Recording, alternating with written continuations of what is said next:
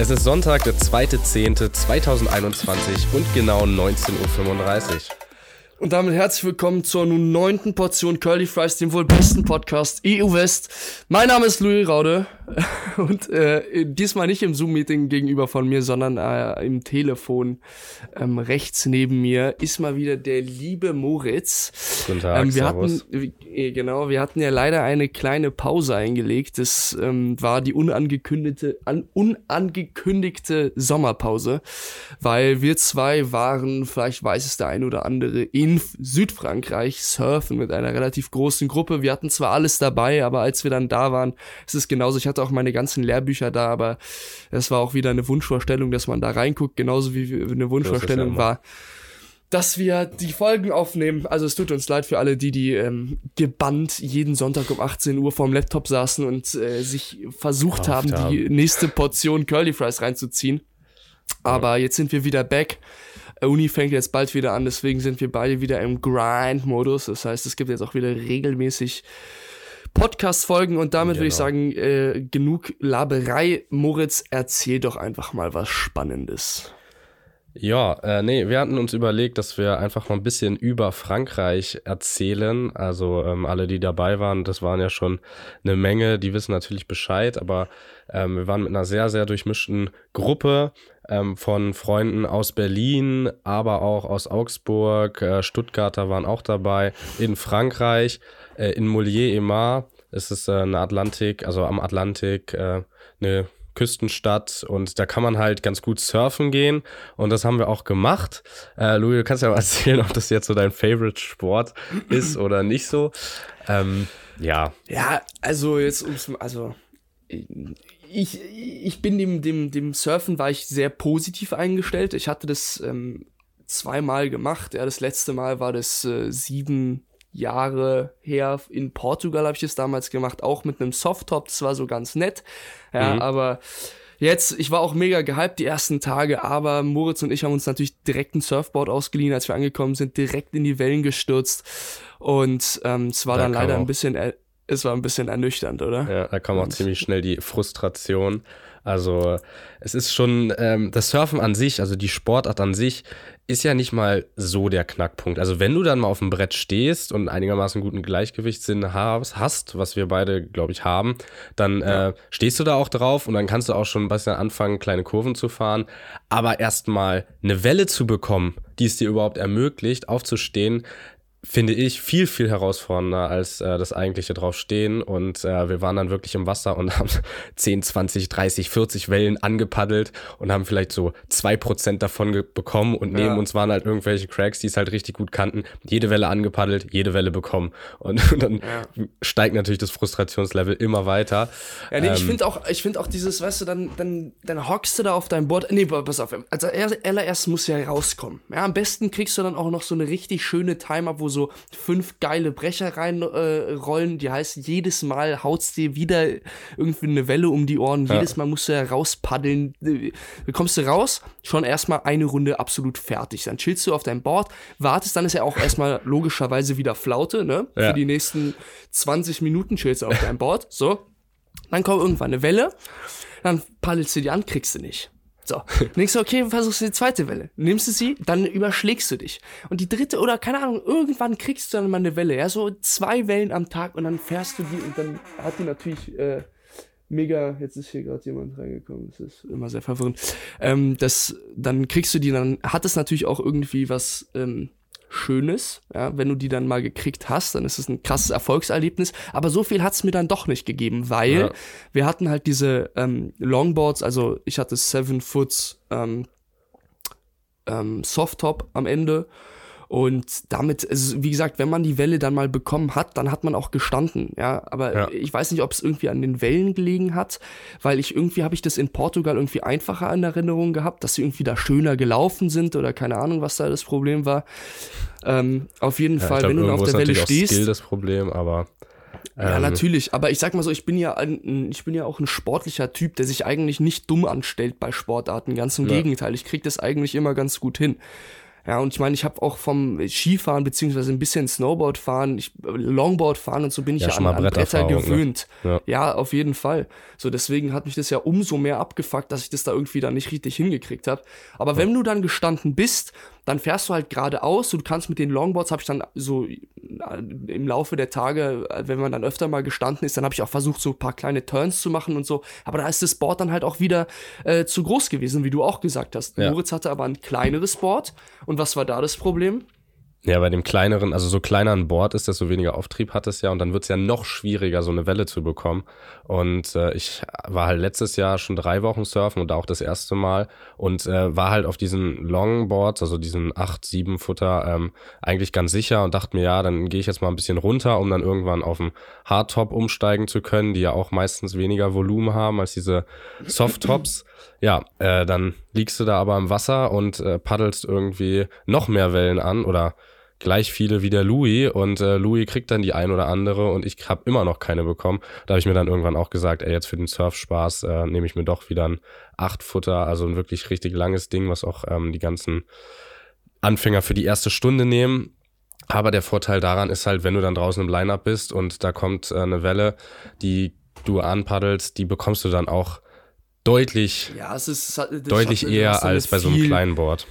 Ja, du hast da viel mehr Erfolgserlebnisse, Ja. als wenn du so ein kleines Board hast. Also ich Was hatte ich ja ja- dann mir dieses 7-Foot Hardtop genommen. Das hat ja, Ja. dann auch gar nicht so viel Auftrieb gehabt. Das ging eigentlich auch damit, aber mit den Softboards hat es auf jeden Fall am meisten Spaß gemacht. Aber ich glaube, das liegt tatsächlich auch einfach an den Wellen. Die haben einfach nicht so viel Schub. Wirklich. Ich, Ja, und- vielleicht aber ich glaub, du man mal halt- ausprobieren, noch mal in einem anderen Land oder so, weißt du? Brauchst, ich glaube, du brauchst aus den wirklichen Skill zu sehen, wo brechen die, wann brechen die, an welcher Ja, Stelle. Bro, also wenn ich du dir da, die, ich hab damit Ja, mein, ich hab echte Spaghetti-Arme, ja. Ich liege, ich liege auf diesem Brett, ja. Und paddel mir da einen weg, dass es keinen Morgen gibt. Und ja, aber du musst dir mal, ich meine, du hast, du hast doch so, du hast doch die ein, zwei gesehen, die es wirklich gut drauf hatten. Die sind auch wirklich, die waren nur am Paddeln. Ja, wir äh, Flachzangen irgendwann total erschöpft. Ja, erstmal kurz Mittagspause gemacht auf dem Board, hingelegt, was weiß ich, den Himmel angeguckt und geil. und die und die paddeln da halt die ganze Zeit straight away und ähm, korrigieren auch die ganze Zeit ihre Position, weil die Wellen ja nicht immer gleich an der gleichen Stelle brechen und so.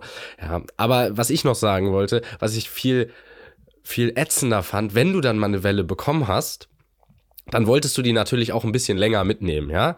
Und dann warst du halt wieder fast direkt ganz vorne am Sand, am Strand. Und dann musst du ja wieder zurückpaddeln. Und wie Gott halt so will, ne? Wenn du dann mal eine Welle bekommen hast und zurückpaddeln willst, kommen natürlich nur so Riesenbrecher rein. Ja, genau, wie ich gesagt habe. Genau. Wirklich nur so Riesenbrecher. Du bist da so am Schwimmen und wenn der, der Kopf guckt ja nur aus dem Wasser raus, dann sieht ja ein Meter oder anderthalb Meter sehen dann ja enorm groß aus, weil du ja nicht sozusagen, ja, gegenüber Also der man, Welle genau, stehst. wenn jemand, der noch nie ist, die denkt sich auf so, dir rein. Oh. Ja. Ja, jemand- schön jemand, der noch nie gesurft ist, jemand, der noch nie gesurft ist, denkt sich natürlich so, ja, okay, eineinhalb Meter ist ja überhaupt gar nicht so. Ich bin äh, vielleicht 1,80 Meter groß oder so. Aber wenn man dann im Wasser ist und mal so eine 2 Meter Welle vor sich hat, das ist schon ganz schön viel Wasser und die machen auch echt, was sie wollen mit dir. Wirklich. Also ich Ja. hatte so, äh, ich weiß ja, wie ich mich sozusagen zu verhalten habe. Man taucht im Zweifelsfalle drunter durch oder so. Aber wenn du die einmal irgendwie schlecht erwischt, wirklich, die macht mit dir, was du willst. Wirklich, die wirbelt dich da wie in der Waschmaschine einmal Öko-Spülgang Vor allem einmal ich, durch. Also letztes Jahr, äh, so wie ich das in Erinnerung habe, waren auch noch zwei, drei Tage dabei, wo die Wellen noch ein bisschen größer waren, also so an die zwei, zweieinhalb Meter. Und da wurde ich halt auch richtig, richtig durchgespült. Und was ich mich da auch schon gefragt habe, was denn, wenn du so eine Monsterwelle reitest?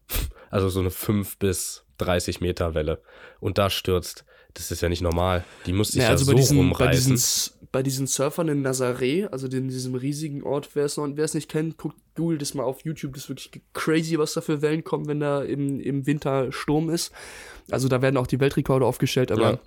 die Surfer müssen ja bis zu sechs Minuten ihre Luft anhalten können und die haben ja diese Airbags noch dazu. Ja, ja, genau. Aber die gibt's ja noch gar nicht so lange und davor sind ja wirklich, ähm, jetzt nicht am Fließband, aber doch ab und zu mal äh, jemand ums Ja. Leben gekommen, weil Ja. das Problem ist ja, wenn du dann, wenn die Welle dich zum Beispiel bewu- bewusstlos kickt, dann tauchst du halt nicht mehr auf. Aber durch diese Airbags kommst du halt trotzdem noch an die Wasseroberfläche, jetzt sozusagen seit neuestem. Und, dann, dann können die, die dich mit dem ja, die Jetskis können dich ja. dann immer noch einsammeln. Äh, das geht natürlich schlecht, wenn du kein Airbag hast und dann einfach langsam Richtung Grund sinkst. Aber das verstehe ich sowieso nicht, was da der Kick ist, so, weil, weil die fahren die, also die fahren die ja nicht mal. Die machen da irgendwie keine Turns, sondern du, du hast ja diese Gun, so nennt man dieses Board, Ja. und das ist irgendwie, keine Das ist ja Ahnung. ultra lang. Ja, das ist irgendwie drei Meter lang oder so. Das ist ein Ja. ultra langes Board. Und die fahren wirklich einfach nur geradeaus. So, die werden von einem Jetski da reingezogen. Ich weiß irgendwie, ich kann irgendwie den Kick dahinter nicht verstehen, aber Ja, ich glaube, das vor ist allem die wieder so ein, Lebensgefahr, in die du dich versetzt, Alter. Ja, ich glaube, das Problem ist wieder, dass äh, Kameras fangen ja immer leider die Action nicht ganz so ein. Und ich glaube, wenn du Mhm. da wirklich oben auf dieser Welle stehst, so in, sagen wir mal, 15, 20 Meter Höhe und dann diesen Wasserberg runter guckst, das muss schon Ja, ein richtig krasses krass Gefühl sein. sein. Ja, und wenn du dann halt schon. anfängst, da richtig Fahrt aufzunehmen, gibt bestimmt auch Zahlen dazu, weiß ich jetzt nicht, aber die werden ja auch richtig, richtig viel Tempo drauf Ja, bekommen.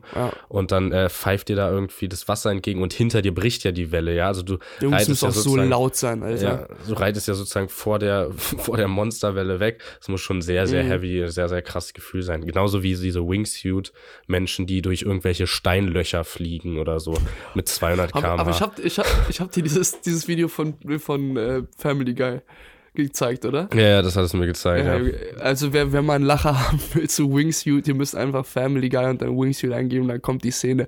Es äh, beschreibt den Adrenalinkick, den man da hat, ziemlich gut. Ähm, anyways, was haben, wir, was haben wir sonst noch so gemacht, außer Surfen in, in Moulier? ja ähm, wir, haben, wir haben zwei Raves im Wald veranstaltet, nachdem wir einmal kläglich, kläglich gescheitert sind. Ja gut, aber erstmal müssen wir erzählen, wie wir das ganze Ding da hingekriegt haben. Also Moritz und ich sind ja in seinem Auto dahin geguckt und ich will jetzt nicht sagen, wir sind tatsächlich Pack und Tetris Pro Pack und Tetris Profis nach diesem Urlaub, aber das war wirklich eine logistische Meisterleistung, die wir da Ja. vollbracht haben. Wir hatten eigentlich einen Berliner Club im, im Kofferraum, Ja. Soundbox, zwei Top-Teile, alles mögliche, was man an Technik dazu braucht. Generator. Generator, wirklich. Wir hatten äh, dann unsere zwei Zelte plus unsere Taschen plus Campingmaterial. Also es war Ja. wirklich äh, einfach nur crazy, was wir in diese Möhre reingekriegt haben. Ja, ein Golf haben 5, Wir, also das muss man dazu sagen. ja, das stimmt. Ja.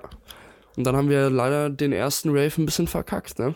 Ja. Ja, wir haben, äh, wir wollten den ersten Rave am Strand machen und haben die Sachen auch über so einen Fluss getragen und äh, die sind halt wirklich, also so ein Top-Teil wiegt allein schon 25 Kilo, der Verstärker wirkt auch irgendwie 50 Kilo, hat man dann irgendwie zu zweit getragen, aber es war halt trotzdem mega viel zu schleppen und auch Und relativ dann auch durch lange. den Sand, Alter. Genau, ja, da sinkst du ja auch die ganze Zeit ein, also Ja. wirklich Hölle auf Erden. Und äh, dann haben wir den Generator angeworfen und den hatten wir halt in Sand gestellt. Und keiner von uns äh, acht Jungs ist irgendwie auf die Idee gekommen, dass ähm, der Generator ja Luft einzieht und wohl möglich auch Sand einziehen könnte, wenn man ihn einfach in den Sand stellt. Und das ist natürlich passiert. Nach fünf Minuten gab es keinen Strom mehr und der Generator ging auch nicht mehr an. Wir haben dann irgendwie noch vor Ort probiert, den zu fixen. Hat nicht funktioniert, haben ihn dann mit ins Camp genommen, am nächsten Tag mal komplett aufgeschraubt. Und äh, ja, da war sogar in, in der Verbrennerkammer ähm, Sand drin. Also der ist total im Arsch und äh, hat fünf Minuten seinen Dienst geleistet. Das hat schon ein bisschen wehgetan, ja. Ja, vor allem es hat mega wehgetan, weil wir halt alles aufgebaut hatten. Es wäre richtig geile Location gewesen, so direkt am Meer. Wir hatten Lichterketten Mhm. an so, so Treibholz aufgebaut und so. Wirklich, es wäre Ja. ultra fresh richtig, gewesen. richtig klare Nacht gehabt. Also man war Ja. auch wirklich, hat unterm Sternenhimmel getanzt. Wir haben es dann so provisorisch noch mit Soundboxen und so LED-Lichterketten, die mit Batterie Und dann kamen aber schon noch ein paar. Also es war nicht Genau. schlecht, aber wir waren halt, also unsere Truppe war halt einfach mega geknickt, weil es war ultra anstrengend für uns, das Ganze Ja. aufzubauen. So der Abend war halt geopfert irgendwie. Und äh, die Leute kamen halt auch erst so gegen, was war es, halb drei oder so, wo die ersten Ja. Leute dann kamen. Und da waren wir natürlich dann irgendwie schon frustriert und dann war für uns so ein bisschen der Abend gelaufen. Aber naja, naja, man lernt ja aus seinen Fehlern, oder? genau. Wir Dafür ja haben wir dann besser gemacht. Dafür muss man dann sagen, hier Props an unsere Gruppe. Wir waren halt mit äh, zur Peakzeit, so über drei Tage waren wir sogar einmal 33 Leute oder ja, ich glaube sogar 33. Und Mhm. äh, dann sind aber sechs abgereist. Dann waren wir halt ähm, nur noch, äh, nee, nicht 33, 25 Ja, waren wir, also 33 minus 31. sechs. Nee, dann waren wir 31 zur Peakzeit. Also, Peakzeit, okay. weil als die weg waren, waren wir, nee, wir waren sogar noch 24, ist ja auch egal. Äh, 24 und 30, glaube ich, so. Also dann waren wir nur noch 24, nur noch in Anführungszeichen. Und dann ähm, hat aber jeder nochmal einen Zehner dazugegeben und dann haben wir nochmal Geld eingesammelt und neue Generatoren gekauft. Diesmal sogar zwei, weil die leider nur so kleine in den Baumärkten hatten. Und äh, damit haben wir dann noch zweimal einen Rave im Wald veranstaltet, der auch ein voller Erfolg war. Ja, es war auch sehr, sehr geil. Also wieder sehr mit sehr viel Mühe aufgebaut, muss ich ehrlicherweise sagen. Ähm, Da hat auch Moritz tatsächlich die Hauptarbeit übernommen. Und ähm, da kamen dann, würde ich sagen, zu Peakzeiten, würde ich sagen, waren wir schon easy 100 Leute, würde ich, oder? Ja, also wir haben bei dem ersten Rave, glaube ich, ein bisschen weniger, so Ja, genau, 80 so 80 vielleicht. hätte ich, genau, ja, genau. oder beim 60, zweiten aber man kann es ja auch mal schwer schätzen. Aber beim zweiten Safe über 100. Ja, das würde ich auch sagen. Ja. aber war echt witzig. Leute halt irgendwie von allen Winkeln der Erde auch tatsächlich, die dann irgendwie auf einen Baum sich gesetzt haben. Es wurde halt bis in den Morgen getanzt und Ja. gesoffen und ja, es war schon, war schon wirklich eine nice time. Auf jeden Fall. Nee, was ich auch echt witzig fand, ähm, ich weiß nicht, hatte ich ja, glaube ich, schon mal erzählt, also eine Woche, also so ein, zwei Tage nachdem wir abgereist sind, habe ich noch so zwei, drei ähm, WhatsApp-Nachrichten bekommen von Leuten, die halt auf dem Rave waren, ob wir den nicht nochmal veranstalten. Musste ich denen halt leider sagen, nee, wir sind schon in Deutschland. Und dann habe ich irgendwie vor zwei Tagen, habe ich noch einen Anruf bekommen von irgendeiner Nummer und ich so, äh, ja, hallo. Also, ja, ist hier der Moritz? Ich so, ja, hier ist der Moritz. Ja, ich habe deine Nummer von einer Freundin von mir bekommen. Die meinte, du organisierst hier so Raves in Molière. Äh, seid ihr noch am Start? Ich so, nee, sorry, wir sind schon seit einer Woche abgereist. Ja, wir machen jetzt ein witzig, wie sich Business draus, Alter. Ja, fand ich schon witzig, wie dich das so connected hat. Ja gut, aber du musst mir überlegen, sowas findest du ja auch nicht. Ich meine, das war auch mit wirklich viel Aufwand verbunden, das überhaupt erstmal dahin zu schippen, dann das aufzubauen, dann die ganzen Leute äh, zu kontaktieren und zu animieren, dass sie da hinkommen. Weil, also es gab da so einen Club, ja, Ja, das Lopen. Das Club war wirklich, also das, jeder Euro, den man da gelassen hat, war ein Euro zu viel. Es war einfach nur, eigentlich war es kacke, aber einfach, weil es halt das Einzige ist, wo man so ein bisschen tanzen konnte und sich den einen oder anderen Longdrink zwischen die Binsen gießen konnte, war das einigermaßen in Ordnung.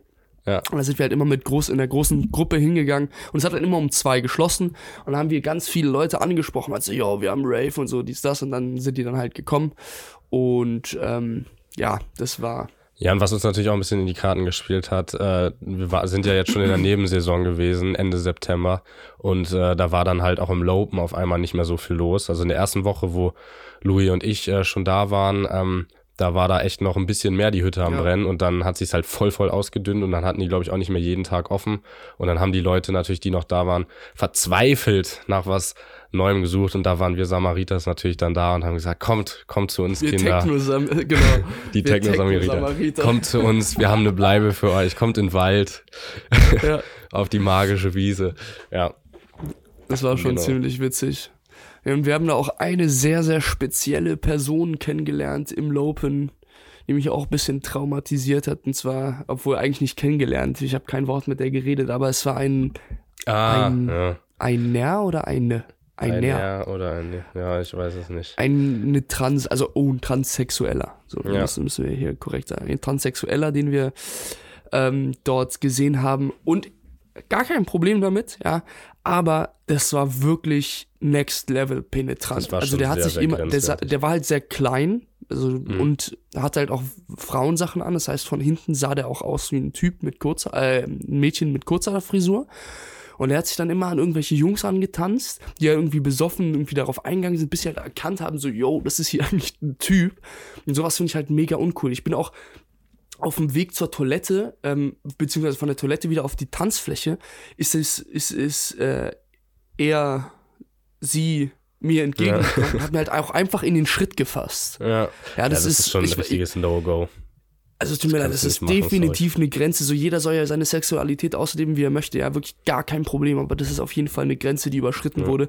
Und weil ich ja einfach so ein anti-aggressiver Typ bin, habe ich mich ja natürlich äh, zusammengerissen und wurde nicht handgreiflich. Ich habe auch gar nichts gesagt. Ich dachte mir einfach meinen Teil und Ja. habe mich wieder meinem Cocktail und der Tanzfläche gewidmet. Ja, aber was halt so pervers daran ist, wirklich alle Jungs aus unserer Jungsgruppe hatten einmal mindestens Kontakt mit dieser Person. Und zwar nicht am gleichen Tag, weil die Person vielleicht an einem Tag da war, sondern immer, wenn wir mal feiern gegangen sind im Lopen oder auch am Strand waren, da hat dann irgendjemand seine Soundbox mitgenommen, war halt diese Person auch da. Also wo man sich schon, und die Person, ich würde sagen, war schon ein bisschen älter, um die 30. Aber das war auch echt eklig, Ähm, ja. Es ja, leid, war und wirklich eklig. mit niemandem geredet oder so, sondern immer nur angegrapscht worden. So irgendwie an Ass, in Schritt, ähm, angetanzt worden, weißt du, und so aus dem Nichts und nicht mal irgendwie ein Hallo oder was weiß ich. Und ähm, ja, das finde ich schon irgendwie sehr, sehr, sehr Vor allem auch, grenzwertig. als wir- als wir dann- auch ein bisschen also- räudig. in der ersten Woche, wo äh, Moritz und ich alleine waren, da haben wir einfach die Soundbox einmal geholt, nachdem wir im Lopen waren und haben dann am, am Strand einfach so easy so mit seiner Soundbox halt einen Rave gemacht. Ja. Und da war ähm, ähm, äh, er, er auch, sag ich jetzt mal, so ein Typ. Ähm, und bis dann, wo dann die Leute halt gesehen haben, dass er halt eine Hakennase hat, hat er sich dann halt eine Maske angezogen und hat da weiter angefangen, die Leute anzutanzen. Wirklich, das geht einfach, es geht einfach nicht, finde ich, sowas. Das ist Ja. einfach, aber das sieht man mal, ich glaube, so geht es manchen Mädchen. Ja, Typen. auf jeden Fall. Wirklich, die dann von irgendwelchen ekligen Typen angefasst werden und so. Es tut mir auf jeden Fall leid für jedes Mädchen, was solche Erfahrungen machen muss. Ich habe mich da zutiefst geekelt und äh, Ja. auch dann heulend unter die Dusche gesetzt. Aber ja, so schlimm war es nicht. Aber ich ich, fand, ich fand's auf jeden Fall ein bisschen. Ja, Mann, es war auf jeden Fall keine nette Erfahrung. Es war auf äh, ganz im Gegenteil, es war echt eklig. Aber ja, whatever. ja, Genau, und dann noch- Aspekte gibt's ja immer. Genau, und die zweite Sache, die uns leider passiert ist, äh, wo ich mich eigentlich im Nachhinein war es auch klar, das war nur eine Frage der Zeit, dass es passiert. Und zwar, wir wurden aufgrund von Ruhestörungen und Vom einer. Veranstaltung eines Raves vom Campingplatz geworfen. Ja, Ja. Ohne Vorwarnung, was ein richtiger Hurensohn-Move von diesem Campingplatzbesitzer ist. Auch wirklich, was ich auch gar nicht verstanden habe, der konnte auch kein Englisch, wie fast kein Franzose eigentlich. Ja, selbst wenn er Akademiker ist, kann, können die kein äh, Englisch. Habe ich gerade Französisch gesagt? Franzosen mit Französisch?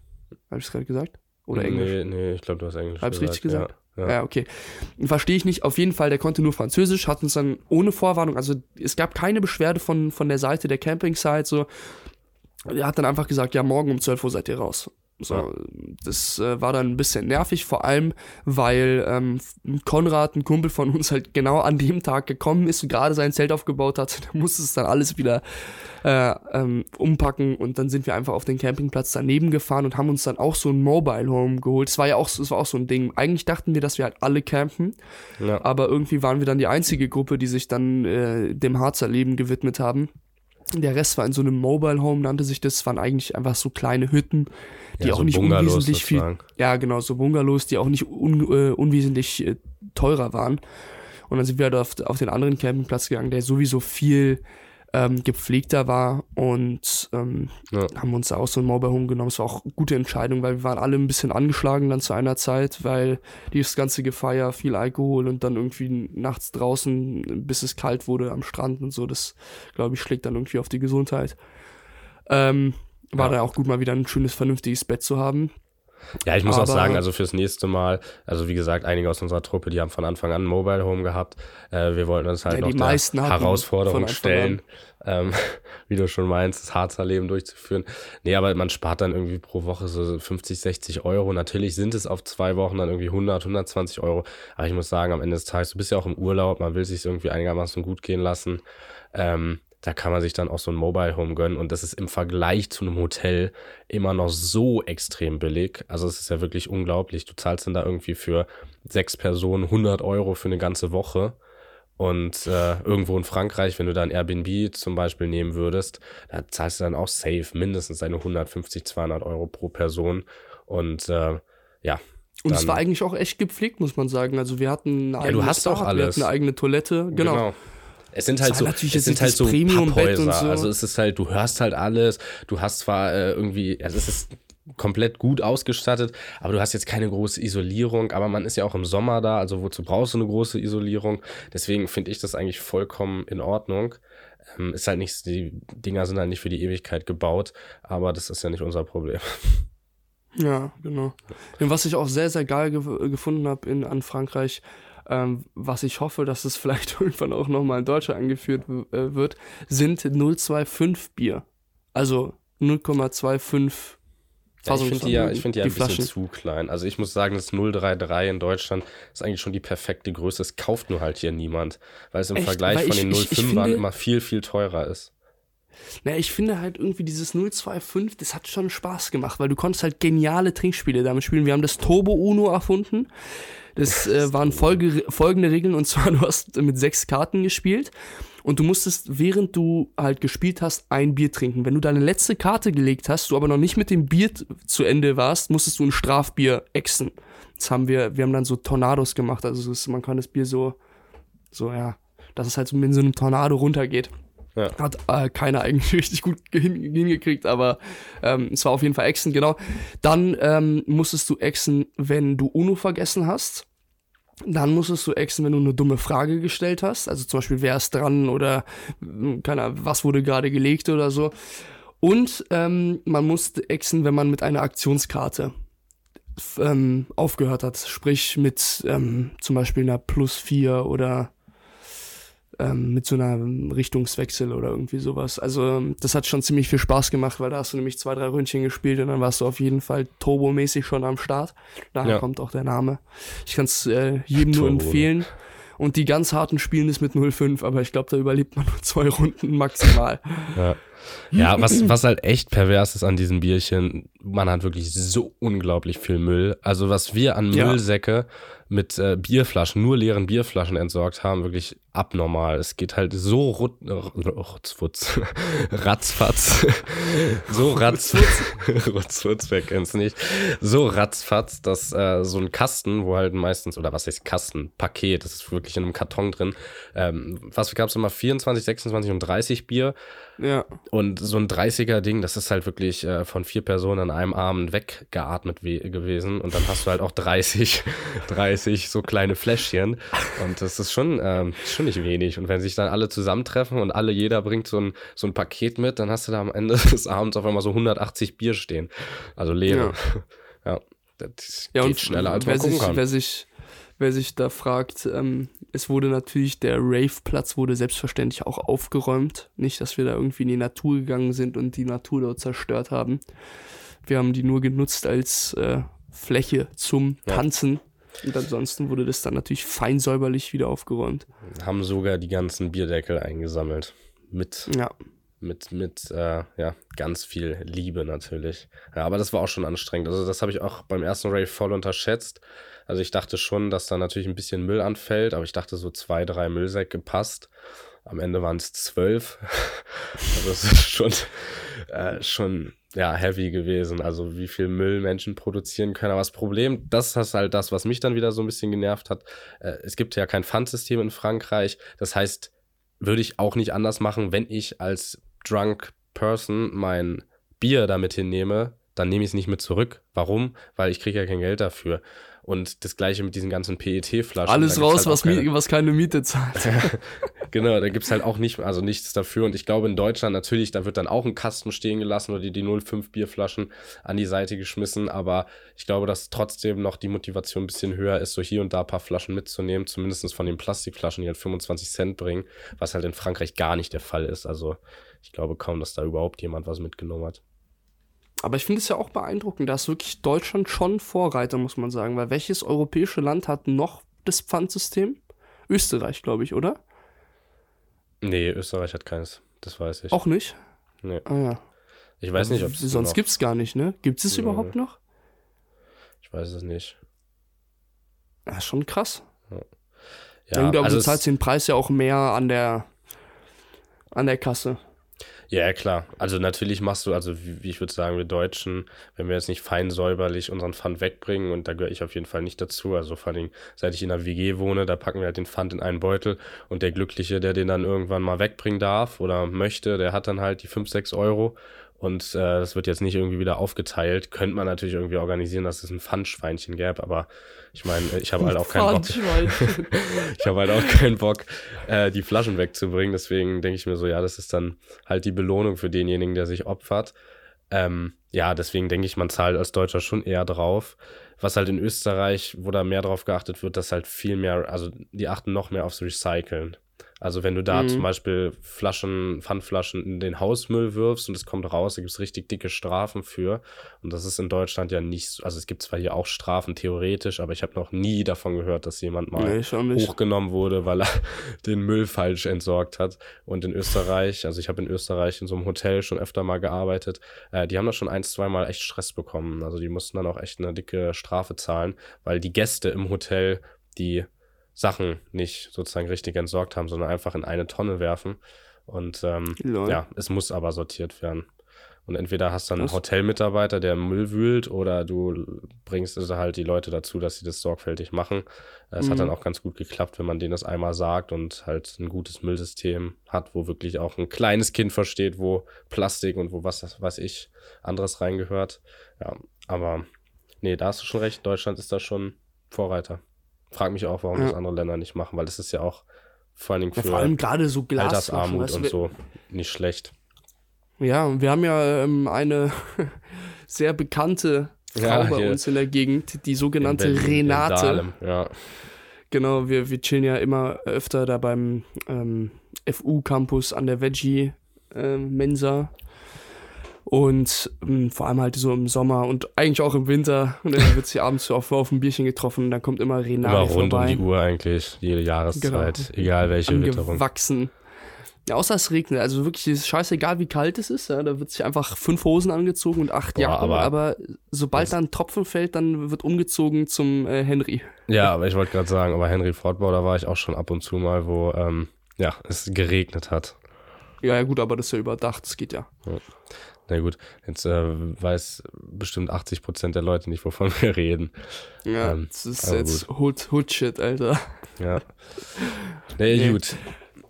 Ähm, Aber es ist äh, auf jeden Fall äh, witzig, diese Person da immer zu treffen. Und die, um es jetzt nochmal kurz abzuschließen, die ist ähm, Ende 70 und möchte sich neben ihrer ähm, staatlichen Rente, die ihr zusteht, noch ein, zwei Euro dazu verdienen und geht halt abends immer mit dem Fahrrad ähm, los und sammelt halt Pfandflaschen in der Gegend und äh, was ich eigentlich ziemlich cool finde, weil sie unterstützt ja das Pfandsystem, hat Ja. ein, zwei Euro mehr und macht eigentlich auch noch ein bisschen Sport an der frischen Luft, was eigentlich Ja. ja, und das ist auch eine mega, mega witzige und coole Person. Also ich glaube, die ist auf mindestens 50, 60 Instagram-Accounts bei Jugendlichen in Steglitz-Zehlendorf zu finden. Also die Ja. ist wirklich eine Legende. Also wer Renate hier nicht kennt, der ähm, geht wahrscheinlich am Wochenende der ist kein raus. Zehlendorfer. Ja, Ja, oder, ist, sagen. oder ist kein Steglitz-Zehlendorfer. also das ist wirklich eine Person, die kennt jeder und die ist auch total liebenswert und äh, total Das ist halt so eine freundlich. richtig Berliner Oma. Ja, ist schon ziemlich genau. lustig. Deswegen, also da freut Ja. man sich auch, wenn die um die Ecke düst, hat man immer was zu schnacken. Ja. Genau. Na gut, dann würde ich sagen, wir sind ja jetzt auch schon wieder bei 33 Minuten angekommen. Äh, Genau. Wenn's, wenn du noch irgendwas Wichtiges zu sagen hast, dann nutze die Zeit jetzt dazu. Ansonsten schweig. Ja, nee, ich wollte nur noch mal sagen, ähm, sorry, dass jetzt drei Wochen nichts kam. Wie gesagt, Louis hatte das ja schon erklärt. Es sollte jetzt wieder regelmäßiger kommen. Äh, wie gesagt, Studium fängt ja auch demnächst an. Das heißt, dann läuft der Alltag auch wieder und dann kann man sowas ja mal ein bisschen besser einplanen. Ja, genau. Und jetzt habt ihr mal ein kleines Update von unserer schönen Urlaubsreise. Äh, falls ihr nächstes Mal auch dabei sein wollt, könnt ihr die Bewerbung auf Instagram mit bitte Lebenslauf und Motivationsschreiben dalassen. Dann äh, packen wir Und euch Foto. ins engere Auswahlverfahren. Ja, gibt es irgendwann ein Casting, Gruppencasting. Der Genau. Gewinner wird dann per E-Mail angeschrieben. Genau. Ja, nee, das war's von meiner Seite. Genau, dann gibt's von meiner Seite einen Servus Von meiner Seite gibt's auch ein Servus. Und Adios. Ciao, ciao.